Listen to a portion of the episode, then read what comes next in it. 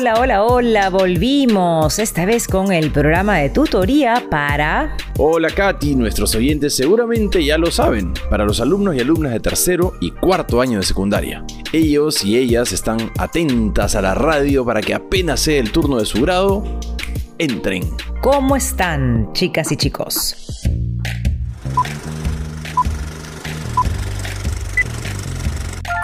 Hola compañeros y compañeras de todo el país. Soy Alexander Rojas Maco, estudiante del tercer grado de secundaria de la institución educativa 16068, Chumba Alto, de Logel Jaén, región Cajamarca. Les expreso mis saludos desde la tierra del café, del mejor arroz y los bravos pacamuros. Y este año estamos viviendo una pandemia, situación muy difícil y me fortalece mi autoestima, mi tiempo libre y dedico a mis actividades agrícolas. Amo el deporte, soy fuerte físicamente, aprendí a controlar mis emociones, me esfuerzo por aprender y salir adelante. amo Perú. Estimados amigos, les saluda Franklin Alexander Castañeda Rivas Plata, estudiante del quinto grado de secundaria de la institución educativa Miguel Grau, La Florida, San Miguel, Cajamarca. A pesar de la pandemia causada por el coronavirus, vamos a salir de esta. Y el mejor consejo que les puedo dar es que corran por sus sueños. Ya todos vimos que la vida cambia de un día para otro y debemos ser felices. Además, que si vamos a contagiarnos de algo, que sea de fe, esperanza y amor. Hola, soy Yulisa Stephanie Vega López del cuarto grado de secundaria de la institución educativa 40531 Onofre Benavides del distrito de Tomepampa, provincia de la Unión Cotahuasi, región Arequipa. Durante la pandemia por la que atraviesa nuestro país, reconozco que sentí emociones distintas. A veces estoy triste, con miedo y otras veces hasta enfadada. Esto influye en mi toma de decisiones, por ello la empatía y la asertividad me permitirán protegerme cuidar de mi familia y mi comunidad, cumpliendo con los protocolos como usando mascarilla, lavándome las manos y respetando el distanciamiento social. Por todo ello y con mucho entusiasmo participo en la estrategia Aprendo en casa, pues educarme mejorará mi futuro. Cuidémonos todos y evitemos la propagación del COVID-19, porque me quiero, porque te quiero. Quedémonos en casa.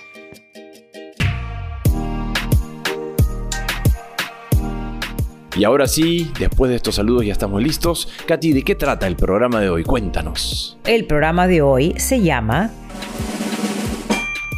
Reconocer y prevenir situaciones de violencia en el hogar.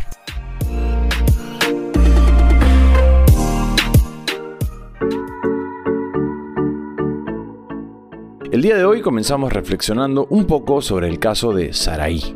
Bien, ella tiene 16 años y es de Apurímac. Saraí nos contará sobre los cambios que ha vivido producto de esta nueva normalidad a consecuencia de la emergencia sanitaria y cómo hizo para promover una sana convivencia en su entorno familiar.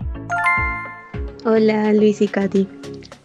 Les cuento que desde que comenzó la cuarentena he pasado más tiempo en casa con mis hermanos y mis padres. En casa tuvimos que repartir las tareas del hogar para poder contribuir a su cuidado, limpieza y orden.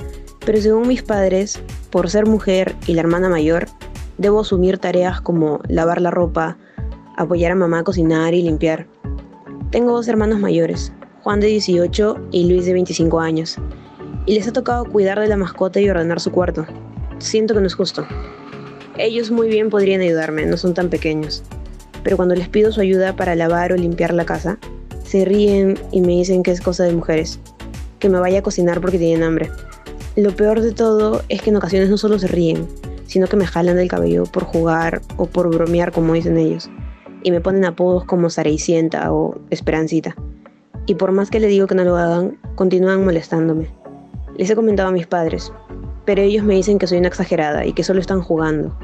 Que no les haga caso, que así son todos los hombres, un poco toscos, que eso es normal.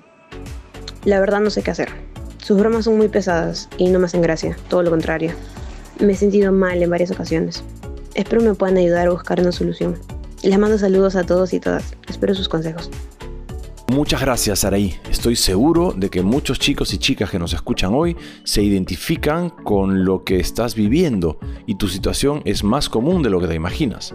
Por eso vamos a buscar algunas soluciones y brindarte algunas recomendaciones para llevar este estado de emergencia sanitaria de la mejor manera posible no está sola, estamos todos juntos y juntas. Así es, Luis. Saraí está compartiendo su experiencia y estoy segura que nosotros podemos ayudarla. La emergencia sanitaria nos planteó a todos y todas unas situaciones nuevas para las que no tuvimos tiempo de prepararnos. La pandemia cambió nuestras vidas y la de nuestras familias en diferentes aspectos, como por ejemplo el trabajar y estudiar desde casa, la prohibición y restricciones para movilizarnos y pasar más tiempo en familia. Juntos nos acompañamos en esa experiencia y aprender a convivir en familia juega un papel importante para fortalecer los lazos o vínculos afectivos que nos permitan superar cualquier reto como el que venimos atravesando hoy en día. Sí, pues exacto, Katy, así es. El caso de Saraí nos sirve de mucho para aprender a reconocer y prevenir situaciones de violencia en el hogar. Nos ayuda a establecer una sana convivencia entre los miembros que la conforman y de esta manera fortalecer los vínculos. Eso significa lapiceros y cuadernos a la mano. Exactamente porque se vienen las preguntas. Primera pregunta. ¿Te has sentido identificada o identificado con la historia de Saraí?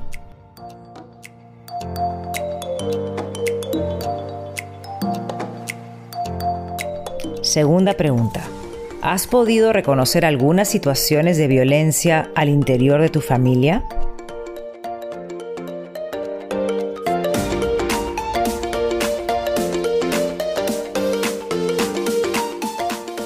Tercera y última pregunta. ¿Qué podemos hacer para prevenir situaciones de violencia en nuestras familias?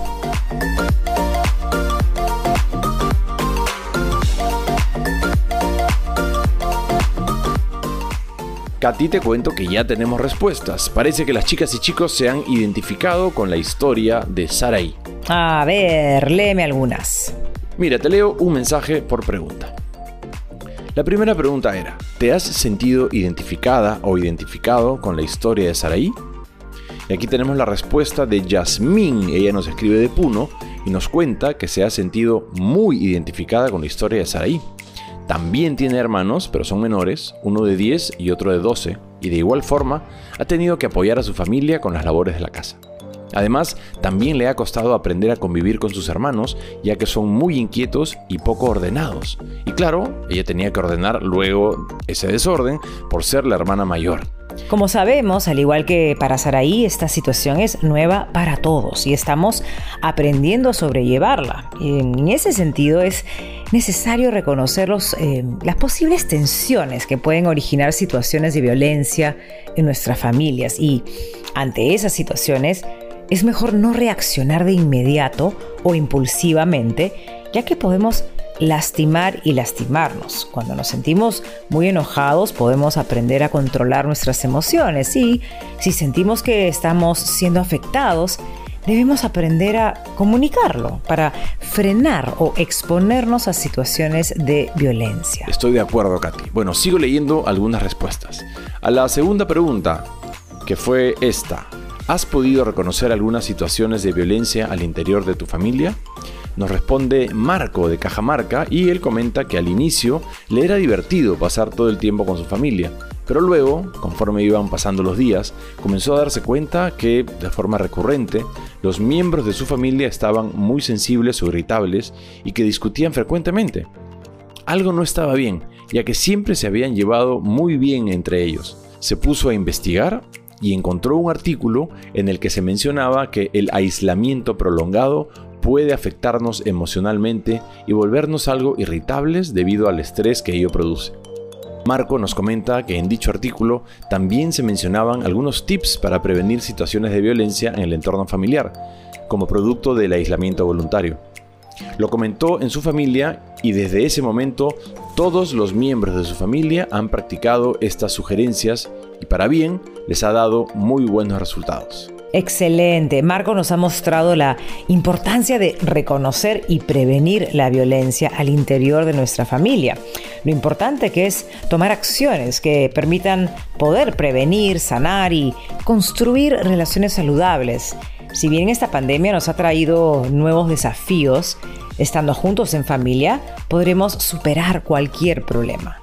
Muy cierto, Katy. Exactamente. Bueno, ahora sí, sigo con la tercera pregunta. La pregunta era, ¿qué podemos hacer para prevenir situaciones de violencia en nuestras familias? Yuridia de Pasco nos dice que para prevenir situaciones de violencia en nuestras familias debemos reconocer primero aquellas conductas o situaciones que nos parezcan extrañas, aquellas que nos hagan sentir incómodos o nos afecten.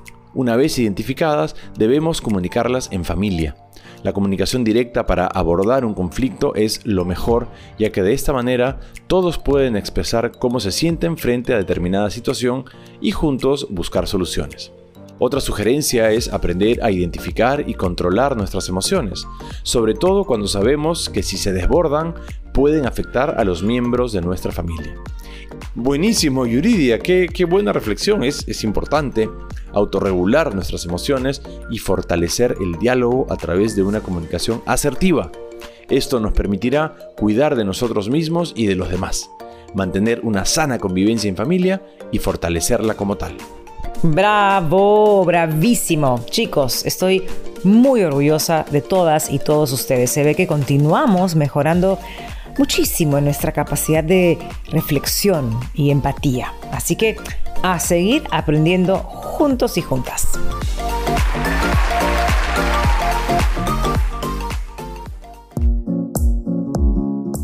Katy, la historia de Saraí nos demuestra que, como ya lo hemos dicho en anteriores programas, es necesario aprender a convivir sanamente y para ello es muy importante el reconocer y prevenir situaciones de violencia en el hogar, para cuidarnos y cuidar de los demás miembros que conforman nuestra familia. Sí, para evitar situaciones de violencia es muy importante comunicar lo que sentimos cuando algo no nos está haciendo sentir bien.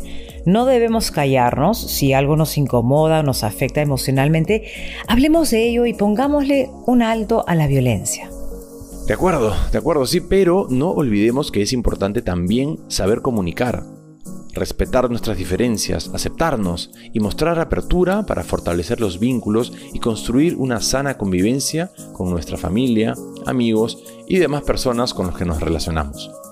Para ello, revisaremos algunas pautas o recomendaciones para prevenir situaciones de violencia en el hogar, pero antes recordemos qué entendemos por violencia. Así es, Luis. La violencia es el uso intencional de la fuerza física o de amenazas verbales contra uno mismo, otra persona, un grupo o una comunidad que cause o tenga muchas probabilidades de causar lesiones, daños psicológicos, problemas de desarrollo o la muerte según la Organización Mundial de la Salud. La violencia durante el enamoramiento consiste en que la persona agresora busca controlar, manejar, manipular, presionar, sentir que tiene poder sobre la otra persona. Y ello lleva a que ésta pierda su propia voluntad.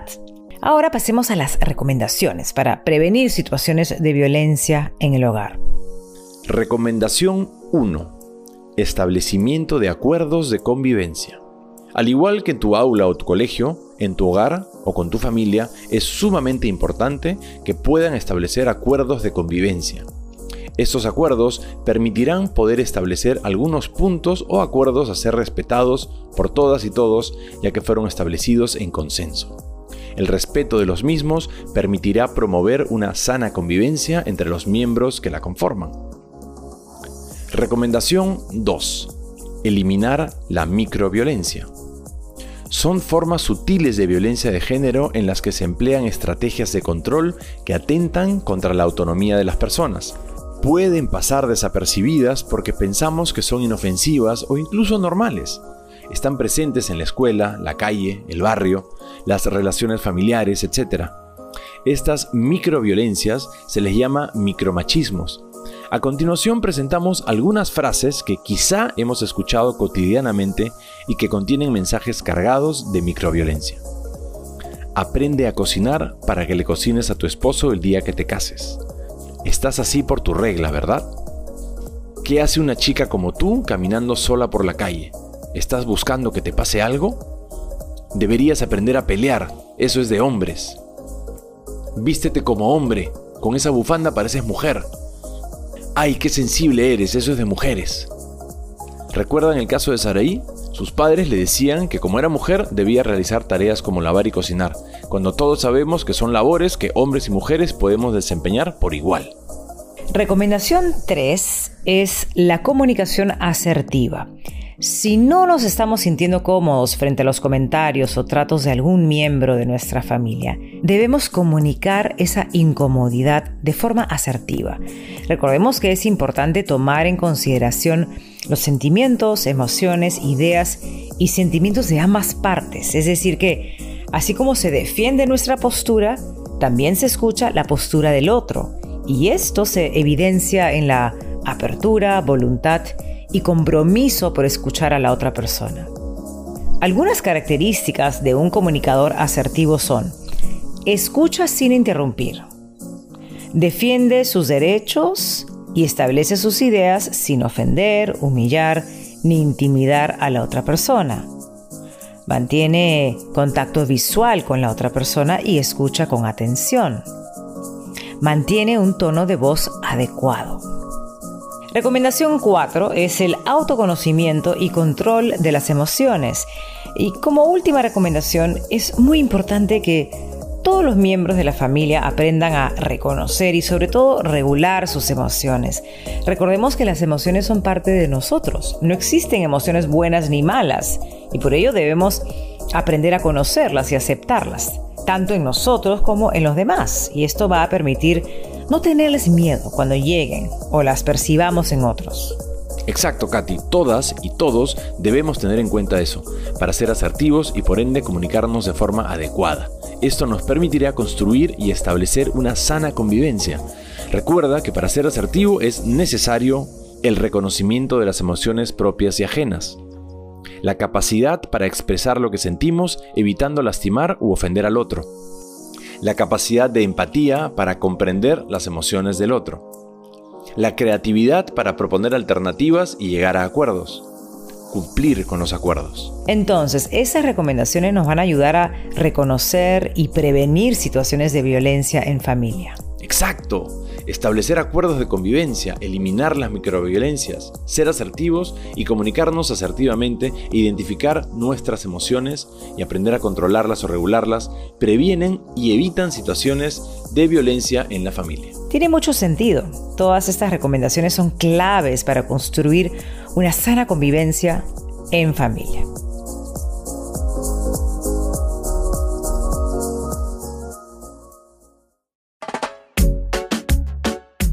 Tienes razón. Todas y todos podemos poner en práctica estas orientaciones en familia y seguro podemos investigar y encontrar muchas otras. Ahora es el momento de pasar de la teoría a la práctica. Como todo en la vida, la práctica hace al maestro. Así que, muy bien, empecemos entonces. Sabes, me gustaría que hagamos unos dos ejercicios. El primero consiste en reunirse en familia y establecer acuerdos de convivencia. Para ello, cada miembro de la familia deberá aportar por lo menos un acuerdo. En total, se deberán elaborar un listado de por lo menos 10 acuerdos de convivencia. Recuerden que esos acuerdos deben ser aprobados y respetados por todos sus miembros. Además, deben tener como objetivo promover una sana convivencia. Para ello deberán incluir acuerdos que refieran a la tolerancia, la comunicación asertiva, la escucha activa, respeto, cariño y protección a cada uno de los miembros de la familia. Una vez terminado el listado de acuerdos de convivencia, deberán pasar el mismo a un papelote, colocarle un título y decorarlo para luego colocarlo en una zona visible para todas y todos en casa.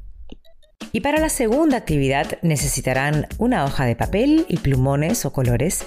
Dibujen un corazón lo más grande posible al centro de la hoja y luego recórtenlo según la figura. Ahora tomarán el corazón y lo arrugarán hasta hacerlo una pelota.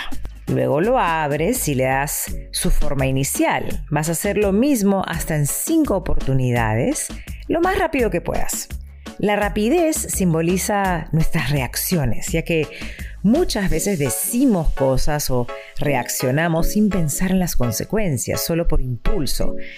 Y entonces arrugar el corazón simboliza los insultos o golpes que por más que pidamos disculpas o nos disculpemos, no vuelven a tener la misma forma de antes. Terminada la actividad deberán responder a las siguientes preguntas. ¿Qué sucedió con el corazón de papel? ¿Cómo se ve ahora? ¿Qué pasa con nuestros corazones cuando nos ofendemos o lastimamos de manera física o verbal? ¿Cómo nos sentimos? Qué buen ejercicio de reflexión, Katy, realmente. Exacto, Luis, ya quiero ver esos portafolios. Ay, Katy, ¿y los pueden decorar? Por supuesto, ya lo saben, pueden siempre decorarlos como quiera, como les provoque. Esto va a ser un recuerdo para ustedes toda la vida.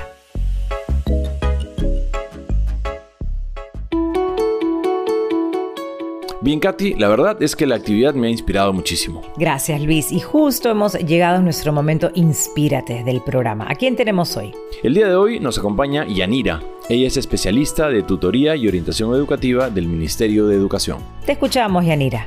Muy buenos días, Luis y Katy. Un abrazo para ustedes dos y para todos nuestros queridos estudiantes de tercero y cuarto de secundaria. El día de hoy quería compartir con ustedes unas reflexiones sobre la gestión de las emociones en familia.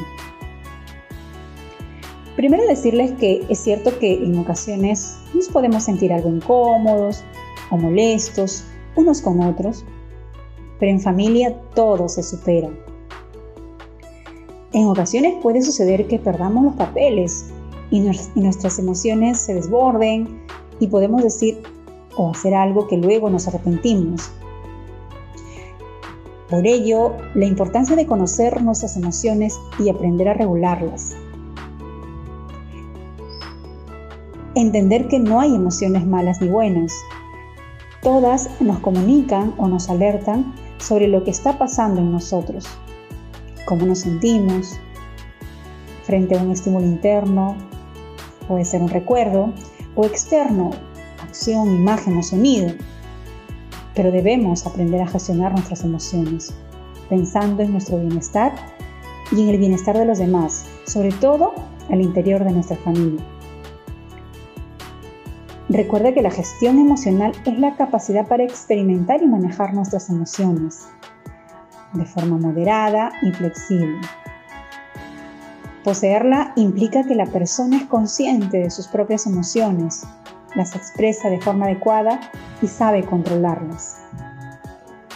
Por otro lado, es muy importante detener las microviolencias en hombres y mujeres, ya que son un obstáculo para promover la construcción de la sana convivencia en familia y el fortalecimiento del vínculo socioemocional que debe existir para superar cualquier reto en familia.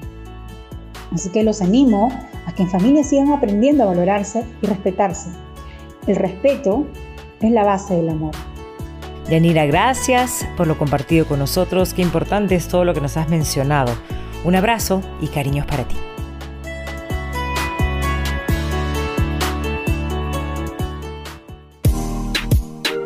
Ay, no, esa es la música del final del programa. Katy, otra vez el tiempo se ha pasado volando. Mm, entonces vamos rápido con el repaso, Luis.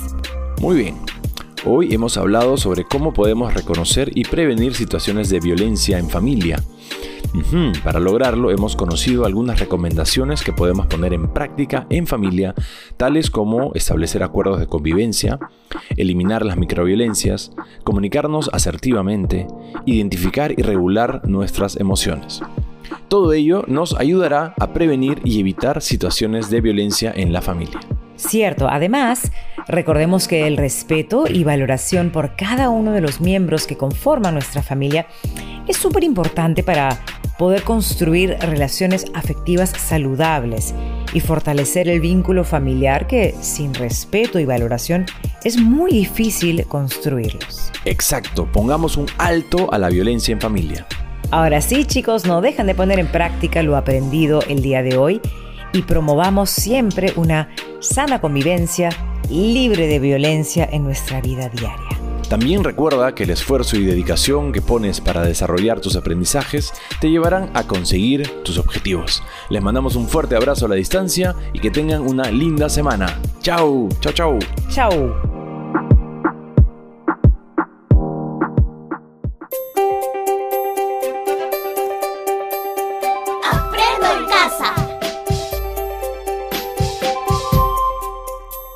Ministerio de Educación. Gobierno del Perú. El Perú primero.